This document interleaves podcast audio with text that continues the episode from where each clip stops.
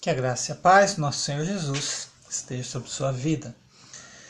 Leitura no segundo livro de Crônicas, capítulo 34, versão católica, edição pastoral, né? O que, eu tenho dito a versão edição e nas outras eu não tenho dito, né? Eu sou pastor né, evangélico, batista, Estou né? focado no ensino da palavra de Deus, que ser esse um dom de Deus, né, para todos nós. E a Bíblia vem sido guardada, né, pelos cristãos desde o início dos tempos. A Bíblia, a palavra de Deus não muda, né? Deus é Deus ontem, hoje né, e sempre. Né, então, como cristãos, a gente vê que sempre é, tem um pezinho em algum lado, né? É tradicionalismo, né? Então, não lembro o autor, diz que tradicionalismo é a fé morta daqueles que estão vivos. E ser tradicional é fé viva daqueles que já morreram. Diferente de se prostrasse e adorar né, e fazer pedidos, súplicas a quem não tem condições de responder, né? Só Javé é Deus, né? Só o Senhor é Deus. E ele enviou seu único filho, né, Jesus, para que todo aquele que nele crê não morra, né, e tenha vida eterna.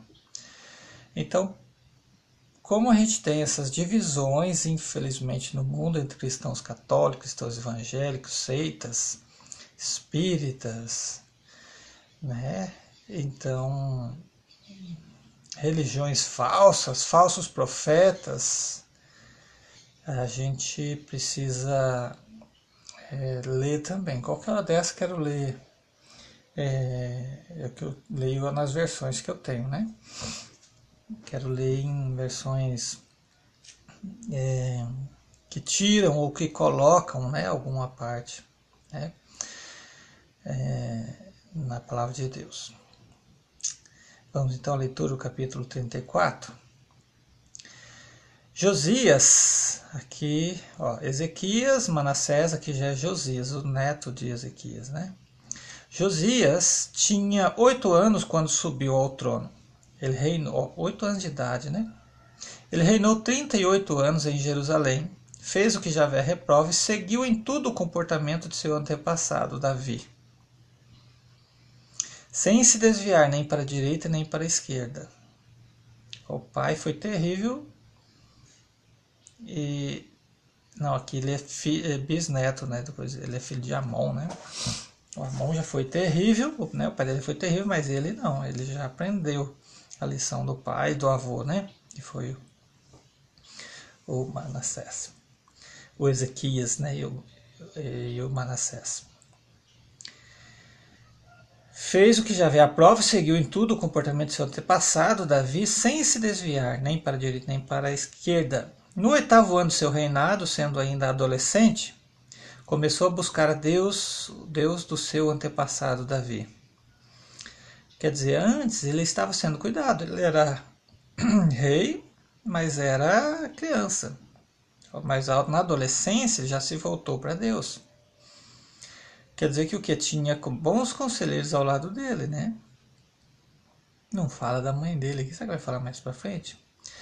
E no seu 12 ano de reinado, começou a purificar Judá e Jerusalém dos lugares altos, dos postes sagrados, dos ídolos de madeira e de metal. Por sua ordem destruíram os altares dos ídolos, e ele próprio destruiu os altares de incenso que estavam sobre os altares. Despedaçou os postes sagrados, os ídolos de madeira e de metal, e reduzindo-os ao pó, a pó, espalhou o pó sobre os túmulos de quem lhes havia oferecido sacrifícios. Viu só? É, na nossa cultura tem uma coisa de simpatia, né? Irmãos, não vai pegar isso aqui e transformar numa lei. Olha, a Bíblia diz isso, a Bíblia está dizendo, mas veja o contexto. Isso aqui está dizendo, olha, isso aqui tudo é pó. Tô jogando aqui na quem adorou esses deuses aqui, ó, tá vendo aí que ele o morto ali também não adora mais, no túmulo não tem atividade, não tem adoração, não tem louvor. E, e o pó tá sobre ele, aí, só tudo os dois virou pó. Né? É isso que está dizendo. Versículo 5: Queimou nesses altares os ossos dos sacerdotes e assim purificou Judá e Jerusalém. Nas cidades de Manassés, de Efraim, de Simeão e até de Naftali, em todos os lugares, derrubou os altares e postes sagrados, quebrou e esmigalhou os ídolos e destruiu todos os altares de incenso em todo o país de Israel e depois voltou a Jerusalém. Só um instantinho. oh, um espirro em cada em cada capítulo, né? É frio, né? Acontece. Depois voltou para Jerusalém, né? Versículo 8. No 18º ano do seu reinado, para purificar o país e o templo, Josias mandou Safã, filho de Aslias, com Maasias, prefeito da cidade, e o arquivista Joá, filho de Joacás, para reformarem o templo de Javé seu Deus. Eles procuraram o sumo sacerdote Eucias e lhe deram o dinheiro trazido para o templo de Deus. Esse dinheiro fora coletado pelos levitas, guardiões do pátio, entre o pessoal de Manassés e de Efraim e de todo o resto de Israel, como também de Judá e de Benjamim e dos habitantes de Jerusalém. Esse dinheiro foi entregue aos encarregados dos trabalhos mestres de obras do templo de Javé, que deviam pagar os trabalhos feitos na restauração e na reforma do templo. O dinheiro foi entregue aos carpinteiros e padeiros para comprar pedras lavradas, vigas e traves de madeira para a estrutura e as vigas das construções que os reis de Judá tinham deixado cair em ruínas. Esses homens executaram fielmente o trabalho, tinham como inspetores Jaate, Abdias, levitas, descendentes de Merari, Zacarias e Mozolan, levitas descendentes de Caate, assim como outros levitas que sabiam tocar instrumentos musicais. Esses fiscalizavam também os carregadores e dirigiam, dirigiam todos os, os que trabalhavam na obra segundo é, segundo a especialidade de cada um. Outros levitas eram sacerdotes, inspetores e porteiros. Ao retirarem o dinheiro que tinha sido depositado no templo de Adavé, o sacerdote Ucias encontrou, veja só aqui, o livro da lei de Javé transmitido por Moisés. Meu Deus, essa parte eu acho tremenda, né? A gente já leu ali em Samuel, né? Aqui vai ter algumas especificações a mais. Então Eucias disse ao secretário Safã: Encontrei no templo de Javé o livro da lei e entregou o livro a Safã. Então Safã levou o livro para o rei e lhe informou: Seus servos fizeram tudo que você ordenou. Então empregando eh, estão empregando dinheiro recolhido no templo de Javé para pagar os mestres e os trabalhadores da obra. Ao mesmo tempo, o secretário Safã informou o rei: o sacerdote Eucis me entregou um livro e começou a ler o livro para o rei. Fica imaginando uma igreja nos dias de hoje sem a Bíblia. E aí, de repente, o líder dessa igreja encontra uma Bíblia em algum lugar lá nos seus depósitos. Né? Fica imaginando esse, esse, esse fato histórico. Ao ouvir o conteúdo da lei, Josias rasgou as roupas imediatamente, ordenou a Eucias, a Icã, filho de Safã, a Abdon, filho de Micas, ao secretário Safã e a Asaías, ministro do rei, vão consultar Javé por mim e pelos que restam de Israel, e por Judá a respeito do livro que foi encontrado. Javé deve ter enfurecido, estar enfurecido conosco porque nossos antepassados não obedeceram à palavra de Javé e não agiram conforme o que está escrito neste livro.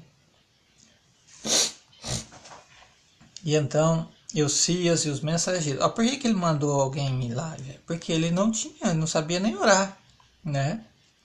Então Eucias e os mensageiros do rei foram procurar a profetisa Uda, mulher de Selum, guarda dos vestiários, filho de Tecua, neto de Aharás. Ela morava em Jerusalém, no bairro Novo. Expuseram para ela o caso e ela respondeu: Assim diz Javé, o Deus de Israel: Digam a quem enviou vocês até mim. Assim diz Javé: Vou fazer cair uma desgraça sobre este lugar e seus habitantes, vou enviar todas as maldições que estão neste livro que o rei de Judá leu.